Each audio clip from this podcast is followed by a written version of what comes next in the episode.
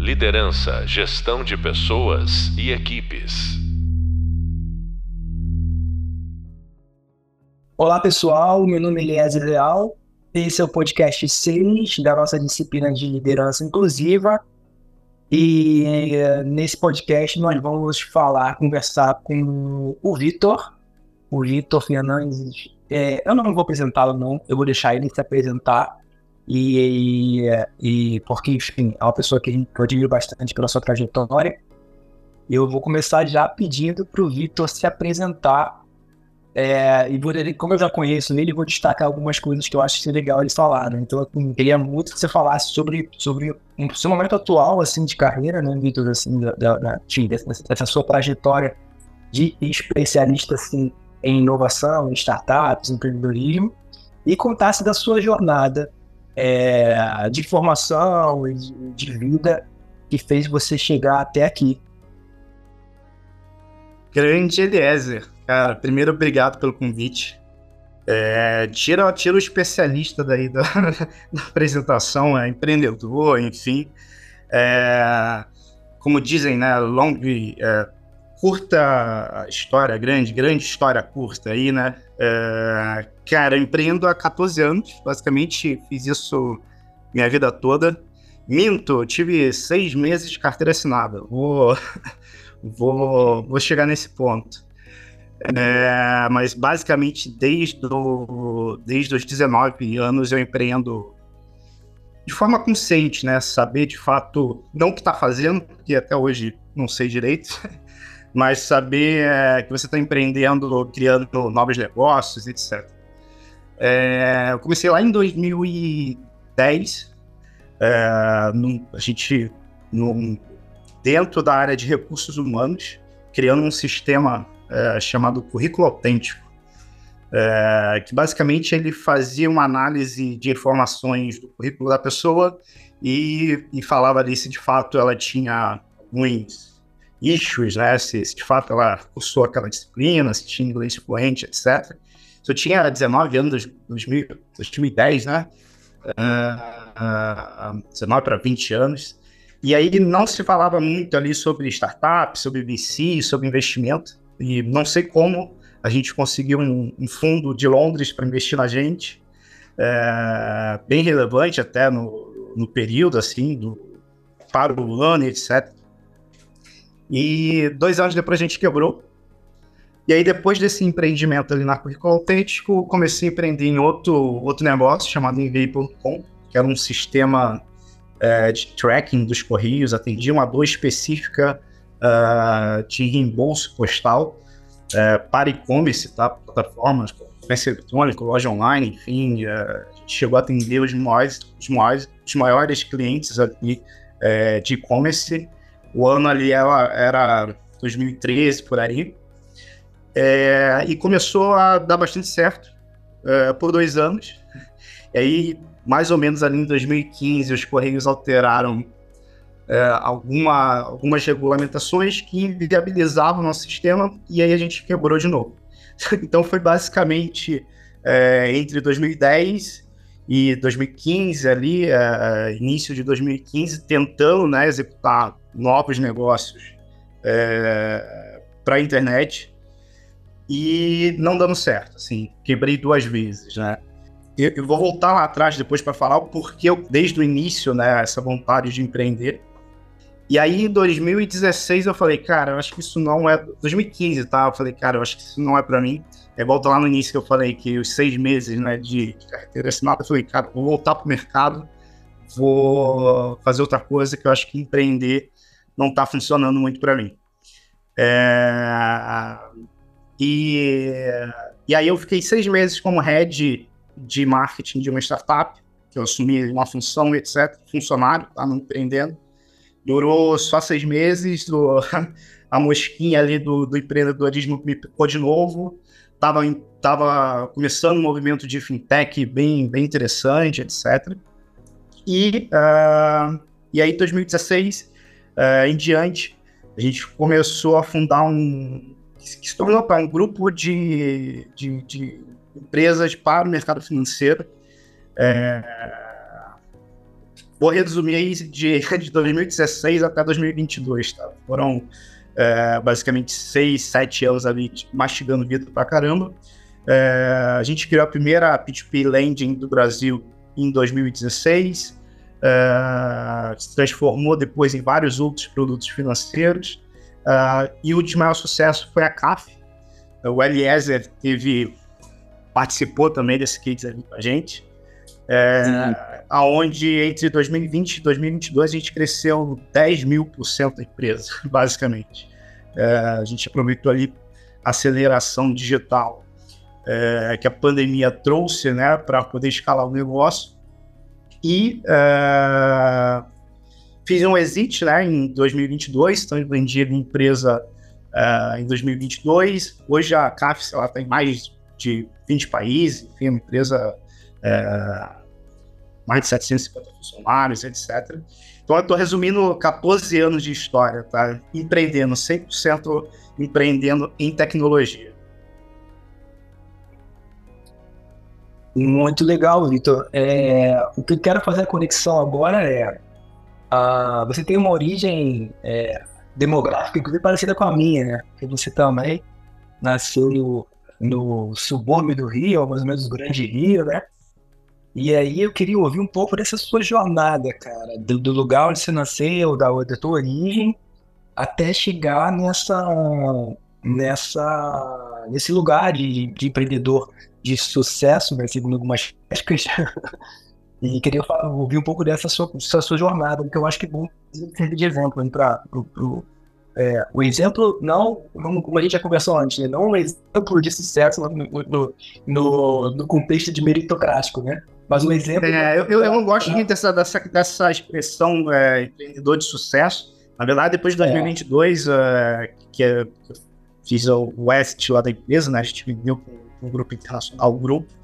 É, repare que eu falo sempre a gente, tá? Porque eu nunca estive sozinho em nenhum desses momentos. Né? Eu fui CEO na maioria das operações, etc. Mas eu sempre tive um time comigo empreendendo desde o início. É, e isso faz parte dessa, dessa sua pergunta que você fez agora. Cara, eu vim é, de uma comunidade chamada Buraco Quente, assim, Duque de Caxias. Quem conhece o Rio sabe que você tem a Barra, você tem a Zona Sul, você tem a Zona Norte ali, que aí já é menos conhecida é, de quem é de fora do estado, e você tem a Baixada Fluminense. É, na Baixada Fluminense tem Duque de Caxias, que já é longe, e é, no final de Duque de Caxias você tem essa, essa uma região ali é, de várias comunidades, uma delas chamada Buraco Quente, foi onde eu nasci, criado até, até os 20 anos. É, eu estive lá. É, e o ato de empreender, porque eu sempre quis empreender, porque eu faço isso há 14, 15 anos de forma recorrente, é basicamente porque lá atrás era a única forma que eu via um caminho né, viável de sair daquele local, é, de não perpetuar tudo que a gente via ali naquele ambiente. Tive um exemplo dentro de casa que não era em tecnologia, que não era em startup, que não era criando empresas grandes, né? Que era meus tios que empreenderam, conseguiram sair dali, eles saíram dali e foram morar em, em Jacarepaguá, assim, que é a Zona Norte, que já, é um, já era um passo bem melhor. Então eu falei, pô, se eles conseguiram, se eles conseguiram é, empreendendo, eu acho que o caminho é esse. Então, ah, desde então, né, esses 14, 15 anos aí fazendo isso. 2022, quando, uh, quando a gente vendeu lá a empresa, é, eu falei, cara, vou tirar um sabático, vou descansar um pouco dessa loucura de, de, de empreender e é, não consegui. no final, eu basicamente é, três meses depois estava empreendendo em um novo negócio e estou hoje empreendendo em um novo negócio.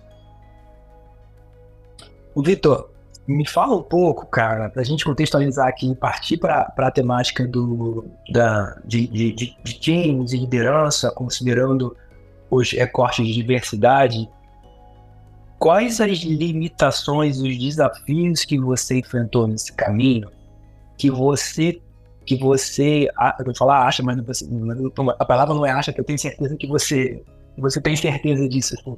Mas quais foram as limitações e os desafios que você precisou percorrer é, que tem a ver com a tua, com a tua origem, assim, tipo, putz, é, é, enfim, a sua história é bastante parecida com a minha em alguns aspectos, assim. então, assim, eu posso dizer um exemplo que eu, eu, por exemplo, não consegui, não consegui nunca me preparar para um vestibular diante daquele meu contexto, e, e não consegui me preparar para o vestibular, eu não consegui nem chegar numa universidade, universidade pública, por causa da minha, da minha trajetória de educação e de, de trabalho e tudo mais.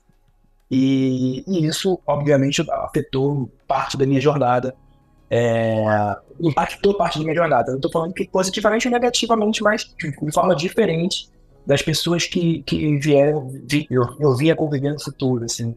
E você, assim, quais foram os desafios, eu posso falar assim, quais foram os desafios adicionais que você acha que você percorreu por ter sido, ter, por, ter, por ter tido essa origem, assim, periférica, né, digamos assim?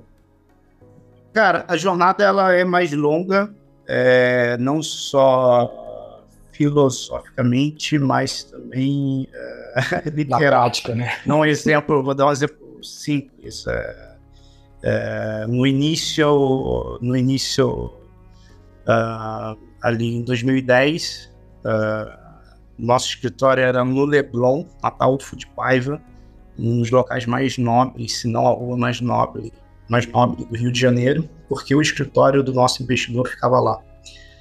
É, demorava três horas, três horas e meia para chegar nesse escritório.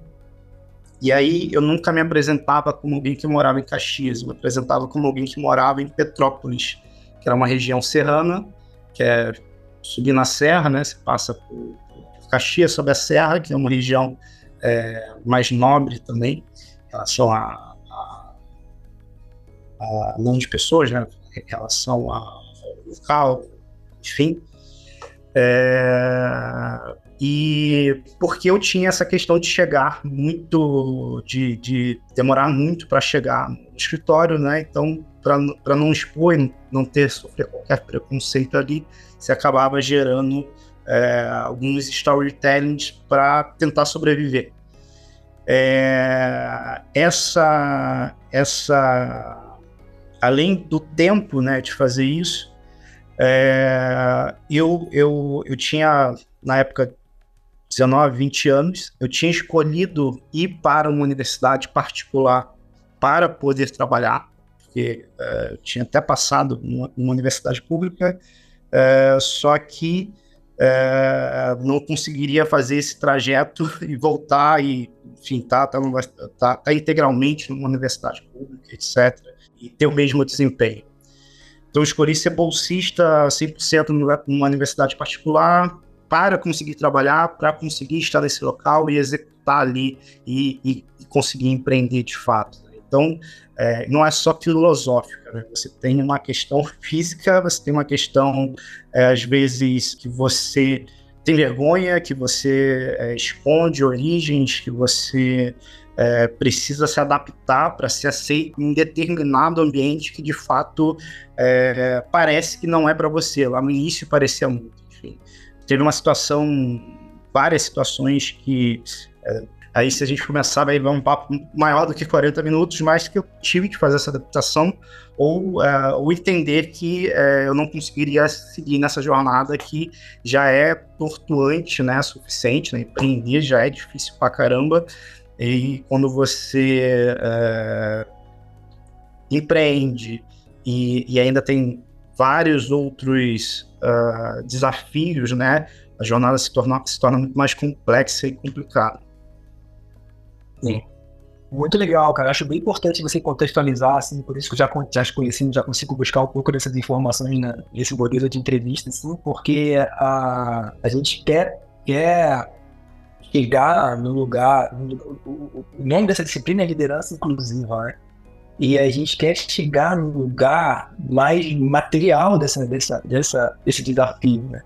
E então, usando até as suas palavras, assim, né? Sair um pouco da filosofia e entender que os desafios, os desafios de pessoas de grupo de diversidade eles não estão nesse campo do, do, do, intangível, do filosófico, né, do, do, da cultura só, mas também está no, tá no, no campo da, da, estrutural, no campo físico. Muito legal fazer esse, esse exemplo, porque imagina você é um empreendedor que já tinha recebido investimento dentro de investir em tecnologia, e em alguns momentos você tinha que mentir, mentir sobre a origem, né, que são essas estratégias que a gente tem que ser uma estratégia de capoeira para poder, poder alcançar os lugares que a gente quer alcançar. Assim. É muito legal você ter trazido esse exemplo. E assim. Tem, tem, um, tem um, um, uma história clássica que eu conto, né? É, depois de 2016 ali, que a gente começou a criar um grupo de, de, de fintechs, é, eu fundei um banco, né? A gente tinha uma licença bancária, né? Até conto isso na minha história, que em 2010, quando a gente recebeu investimento, é, eu cheguei na, na, na rua ali até o Foodpie, eu cheguei num banco ali naquela rua. Obviamente, um jovem de 19 anos negro entrando num banco é, com documentos para abrir uma conta para ser startup. E eu basicamente eu fui enxotado desse banco pelo gerente é, jurídico, né? Eu não entendi na, na época é, por que aquilo, né? Fui, depois que eu cheguei em casa, foi cara, episódio clássico ali de, de racismo, porque enfim, como garoto de 19 anos vai chegar aqui em um banco na de Paiva, no Leblon, e vai querer abrir um banco, vai querer abrir uma conta jurídica para a empresa dele. Que ousadia. Com certeza é golpe, né? Que ousadia, com certeza é golpe, alguma coisa do gênero. Basicamente fui enxotado ali uh, pelo gerente na época, e depois de alguns anos eu abri, eu abri e fundei um banco. Conta essa história bem muito baixa, cara. Muito massa. Agora sim, vamos partindo, partindo dessa, desse, desse contexto que a gente deu aqui, essa metade desse papo, que eu acho importantíssimo para a gente compreender o, o, que a gente quer trazer no restante. Eu queria puxar a tua experiência assim, e, e perguntar assim, Vitor, você que dirigiu grupos, é, liderou times, assim, nessa, nessa jornada de empreendedorismo, quais são os benefícios que você acredita que o seu perfil de, de, de profissional, o seu grupo, né, o seu recorte racial, periférico e tudo mais, também trouxe para esses times.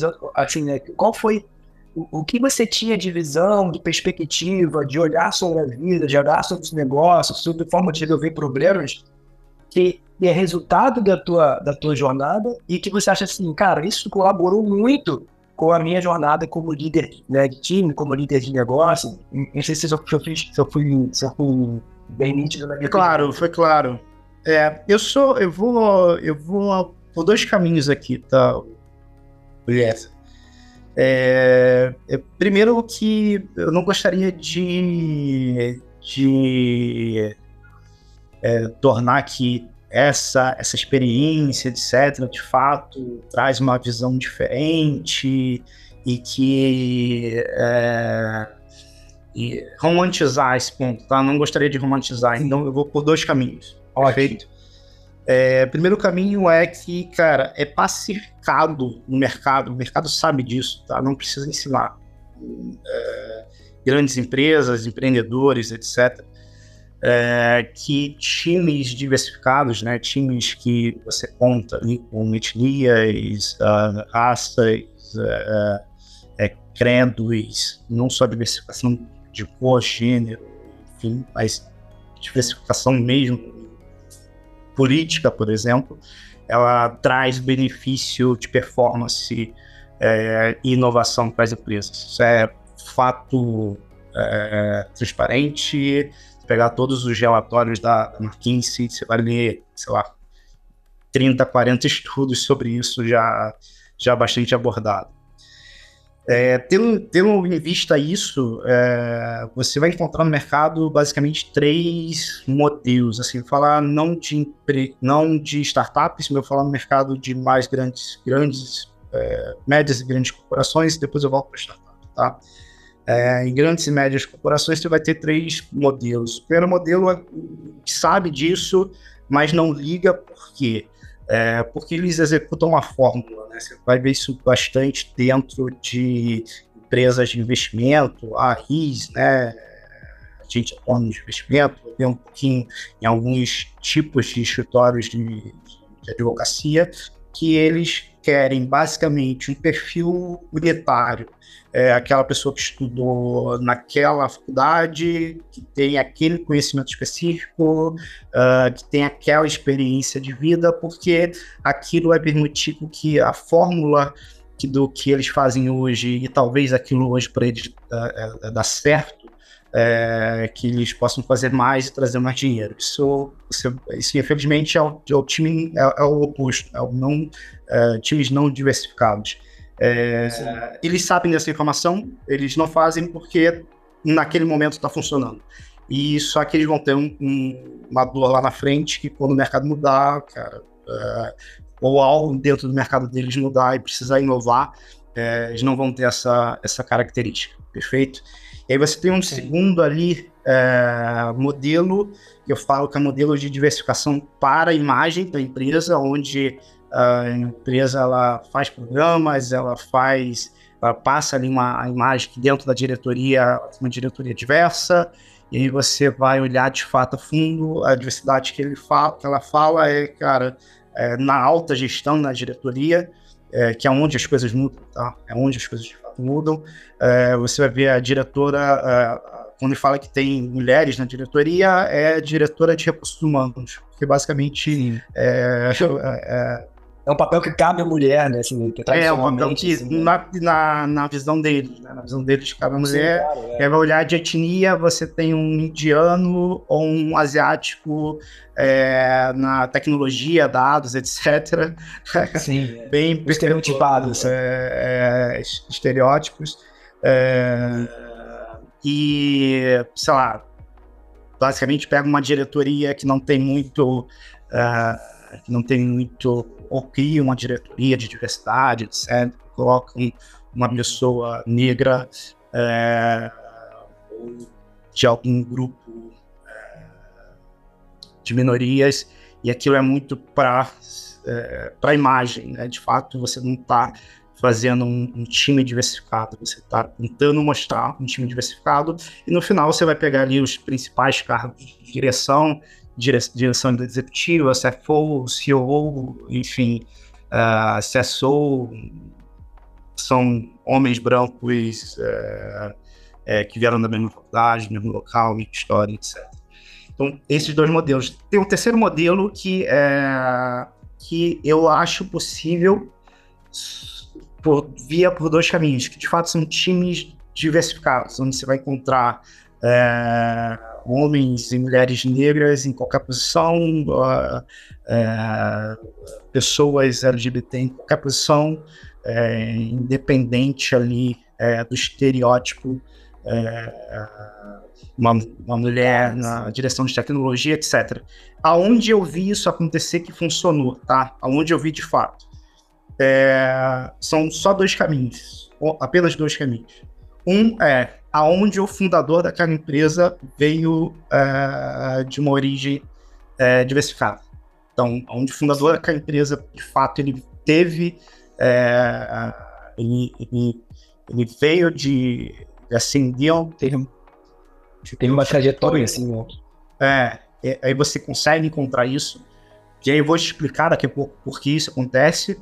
Ou, de fato, quando você tem uma diretoria que não tem uma preocupação só de imagem e ela busca ajuda para entender essas dores. Porque se você não prepara a empresa para conseguir trazer uh, pessoas de grupos diversos, é, essa, galera não vai conseguir. Essa galera não vai conseguir. Se você, se você, se você tem que. É, se é de 8 às 18 uh, lá o seu escritório no Leblon e, e, ele funciona, você tem que chegar às 8 horas, o cara que mora lá na Baixada, é, que vai demorar 3 horas para chegar, esse cara não vai performar tão bem quanto o outro, então ele não vai conseguir, é, no final, é, ter um ganho ali de performance que vai poder é, fazer com que essa pessoa suba na carreira e, de fato, é, chegue ali até uma posição de, de liderança. Então, você tem que preparar a empresa. Para preparar a empresa, você tem que conhecer quais são esses gaps. Eu não conheço todos os gaps, eu conheço os meus gaps, por isso que eu não gosto de, uhum. de, de, de, dar como é, uma visão geral. Né? conheço um gap de, um, de uma pessoa LGBT+, por exemplo. É, então, quando, ou você busca de fato ajuda de quem conhece esses gaps para preparar a empresa para poder receber essa galera, ou de fato essa empresa foi fundada por alguém de um grupo diverso. Essa, essa tua experiência, né? Essa é muito, muito legal, cara, porque, porque a minha experiência como consultoria também está muito, muito conectado a isso, assim. Ah, ou é uma intencionalidade muito grande, essa palavra a gente usa bastante, quando a gente fala de, de projetos e programas de diversidade, então assim, precisa ter muito uma intencionalidade de mudar o ponteiro no final, da, no final da, das ações, no final do, do, do, do período, ou seja fato, não, sim, sim. É, isso, de fato, assim, as empresas que fazem, a gente acaba até desconsiderando isso porque a gente não tem, né, os exemplos, os exemplos negativos não nos servem de nada né, no, na, na educação, né. Então, assim, a gente, tem, a gente até desconsidera esse tipo de, esse tipo de prática, assim. Mas, assim, a gente vê na consultoria que as grandes marcas têm executado com bastante excelência, com as grandes marcas que têm trabalhado com intencionalidade com bastante excelência tem realizado, né? Que são aquelas pessoas muito comprometidas intencionalmente em fazer com o ponteiro, ponteiro mude no final de, de um período. Né? Então, assim, aquelas empresas que, que, aquelas empresas que assumem compromissos públicos, eu acho que é uma grande coragem, na verdade. Também tem suas problemáticas, mas, mas, mas é, é, são signatárias de compromissos públicos, signatárias de movimento pró-diversidade, e que estabelecem metas. Olha só, até 2024 nós queremos ter 30% de mulheres e pessoas negras na liderança. Enfim. E aí, com, esses, com essas métricas, falando bem de, de gestão, de, né, de gestão com, com, com, métricas mesmo, corre, vamos correr atrás para que isso possa ser executado. Assim. E de fato, você traz uma outra perspectiva aqui que, que, que é, me fugiu durante esses dias, que é a perspectiva de uma pessoa que, que, que já nasce dentro desse, dentro dessa realidade de grupo, né? Uma pessoa que, é, quando eu conheci, é, quando eu conheci você, naquele contexto do, do da, da, empresa que a gente, a gente, trabalhou junto, assim, eu vi um pouco, eu vi um pouco, eu vi bastante dessa realidade, assim, a gente tinha o Léo, que é um cara lá de, da Ilha do Governador também, enfim, que tem uma origem semelhante à nossa. A gente falando dos bairros do Rio, é, mostra muita coisa, né? Pessoas, os alunos aqui no minutos, a gente fala dos bairros, mas a gente fala dos bairros do Rio, com carioca, a gente consegue entender muita coisa, porque a é, raça e classe no Rio tem mais essa confusão de região, região da onde você nasceu, né? Então, isso é bastante misturado no Rio de Janeiro. Mas enfim, e, e, aquelas pessoas que vêm de uma, de uma, de uma origem, de um grupo de diversidade, começa a olhar o time, a equipe, a partir de uma perspectiva de, de, de, né, de multiculturalidade, de diversidade. É simples também. É, é uma visão é simples, o, o Eli, sabe por quê? Antes, antes de ser normal, né? Agora é normal o híbrido, o remoto. Antes de ser normal, é, eram poucas empresas de fato que tinham modelo híbrido, remoto. É, desde 2016, meus negócios já eram híbridos e remotos com escolha de horários pelos, pelos colaboradores. Por quê? Porque eu sabia que, cara, no final é, eu perderia talentos de outras localidades se eu forçasse um horário, porque é impossível você pegar um trem é, vindo lá de, de, Nova Iguaçu e chegar 8 horas no centro do Rio. É impossível, é impossível. Ou você acorda 4 horas da manhã para fazer isso é, e você não vai performar tão bem quanto, a, a, quanto isso. Então, cara, eu sempre modelei meus negócios para as dores que eu tinha, outras pessoas uh, que viessem, né, desse, dessa, dessa mesma, ou com essas mesmas características, essas mesmas características, elas uh, não tivessem dentro dos meus negócios. O que que isso ocasionou? É, hoje, uh, aqui no meu novo negócio, na Lodge, enfim, que é um negócio gigante, vai se tornar um negócio gigantesco, né, um investimento também milionário, etc. Se você pegar minha diretoria, é, primeiro, a, a, maior parte são mulheres. É, mulheres negras ainda, é, enfim, você não vai ver isso em startup, você não vai ver isso em outro local é, é, porque eu quis fazer esse processo? Não, na verdade não. É porque quando, lá em 2016, quando eu comecei é, a ter, a contratar mais pessoas, etc, etc, eu comecei a montar um time que entendia que ali era um ambiente que ele é, conseguiria ter a, a segurança, né, para ser quem ele é, não precisaria mentir que veio de Petrópolis, não precisaria, é, poderia chegar num horário confortável, chegar muito cedo, ou sair à tarde, enfim, é, dependia ali do, do, do contexto dele. É, e aí, no final, essas pessoas caminharam comigo, se tornaram excelentes profissionais e hoje, é, voltando a empreender, eu fiz o convite para essas pessoas que trabalhavam já comigo, que eram excelentes profissionais, que cariou ser é, um grupo extremamente diverso. Né? Então, é, não foi proposital, não foi, não foi um programa, ah, vou colocar pessoas negras, é assim, cara, ah, vai ser mulher e etc. Não, cara, no final é porque é, empreenderam comigo durante oito anos e hoje se tornaram profissionais maravilhosos que qualquer empresa gostaria de ter eles e eu tenho a sorte de tê-los. Cara, muito legal, porque a gente está falando aqui na prática, e foi muita intenção de trazer você para esse grupo de, de, de, especialistas nessa, nessa jornada de podcast da, dessa pós-graduação, porque a gente está falando, falando de McKinsey, falando dos relatórios da gente de consultorias e tal, é, eu tenho até uma, uma, um porém em relação a esses relatórios, porque esses relatórios, alguns deles vão dizer o seguinte, ah, times, times com diversidade a, a questão nem do relatório em si, a leitura dele, dele é, que, que às vezes é enviesada. Porque assim, times com mais diversidade tendem a ser mais produtivos, tendem a ser mais inovadores, e as empresas com mais diversidade, são informações de lugares diferentes, né? E empresas com mais diversidade tendem a ter, a ter mais lucratividade em alguns desses, desses, desses relatórios que mostram. E não é uma relação, na minha visão, de como, como é que é a expressão? Não é uma, de, de casualidade, assim, tipo, ah, só porque eu tenho um time universo eu vou ter mais produtividade, ou só porque eu tenho, isso não faz o menor sentido para mim, só porque eu tenho um time com mais diversidade, eu vou ter mais lucratividade. Porque lucratividade, por exemplo, é um, é um fator que depende de muitas outras variáveis, né, de mercado, de cliente, de produto, e não necessariamente de, do, do time, assim.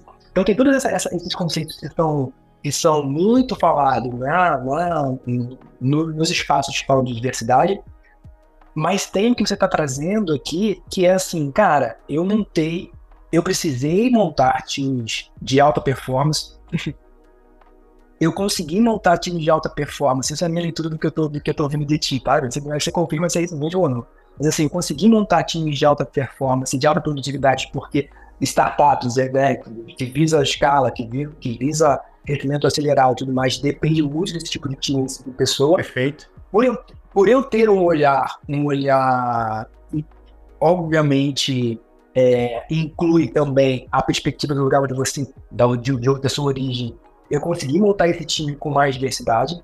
Né? Eu não busquei isso intencionalmente, mas a partir de um olhar de mais empatia, de mais. É, é, enfim, de menos vieses, né? Eu consegui montar esse tipo. E eu consegui, eu hoje, no meu terceiro, quarto, quinto negócio, eu tenho pessoas de diversidade que caminham por, comigo por causa da produtividade. E não é exatamente porque que seriam, que seriam que seriam contratadas em qualquer grande startup, qualquer grande empresa hoje no Brasil. Qualquer grande empresa. E, e, é zero, foi, é, foi zero é, questão de diversidade. Foi, é zero. Sim. Somente, cara, lá em 2016 eu queria que pessoas como eu não tivessem uh, as mesmas issues, né, as mesmas uh, problemáticas e uh, acabei adaptando a empresa para poder receber esse time e, cara, no final eu consegui contratar pessoas maravilhosas é, e hoje caminham comigo nos meus negócios. Então, cara, é, por isso que eu falei lá atrás, que eu, eu acredito em dois caminhos. Ou, o caminho que, de fato, o fundador da empresa, ele veio de grupos de diversidade, ou, cara, que vai.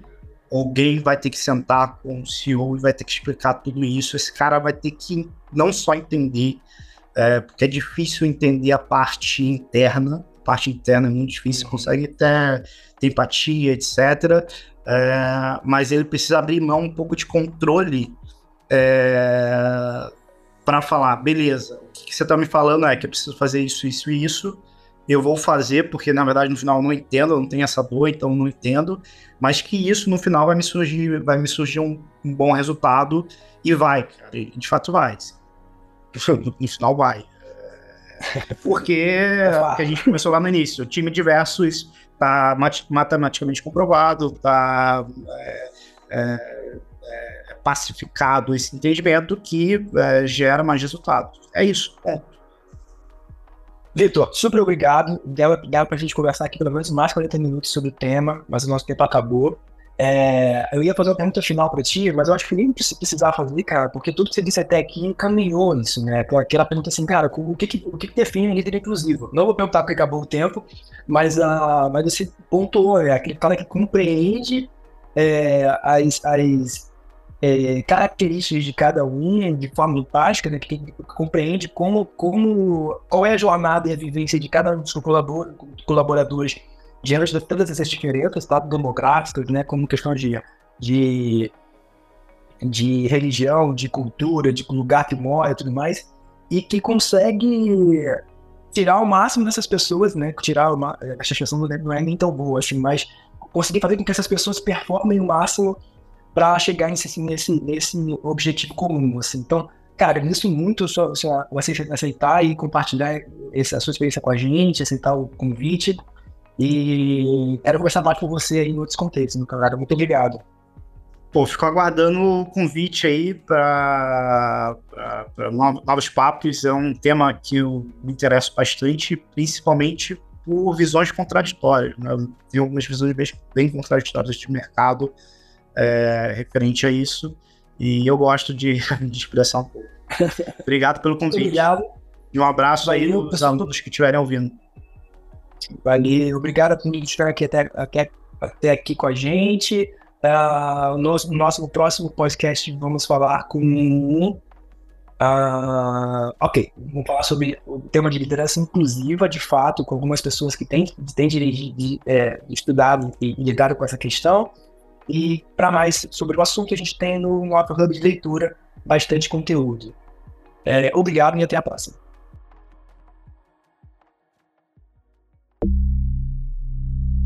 Liderança, gestão de pessoas e equipes.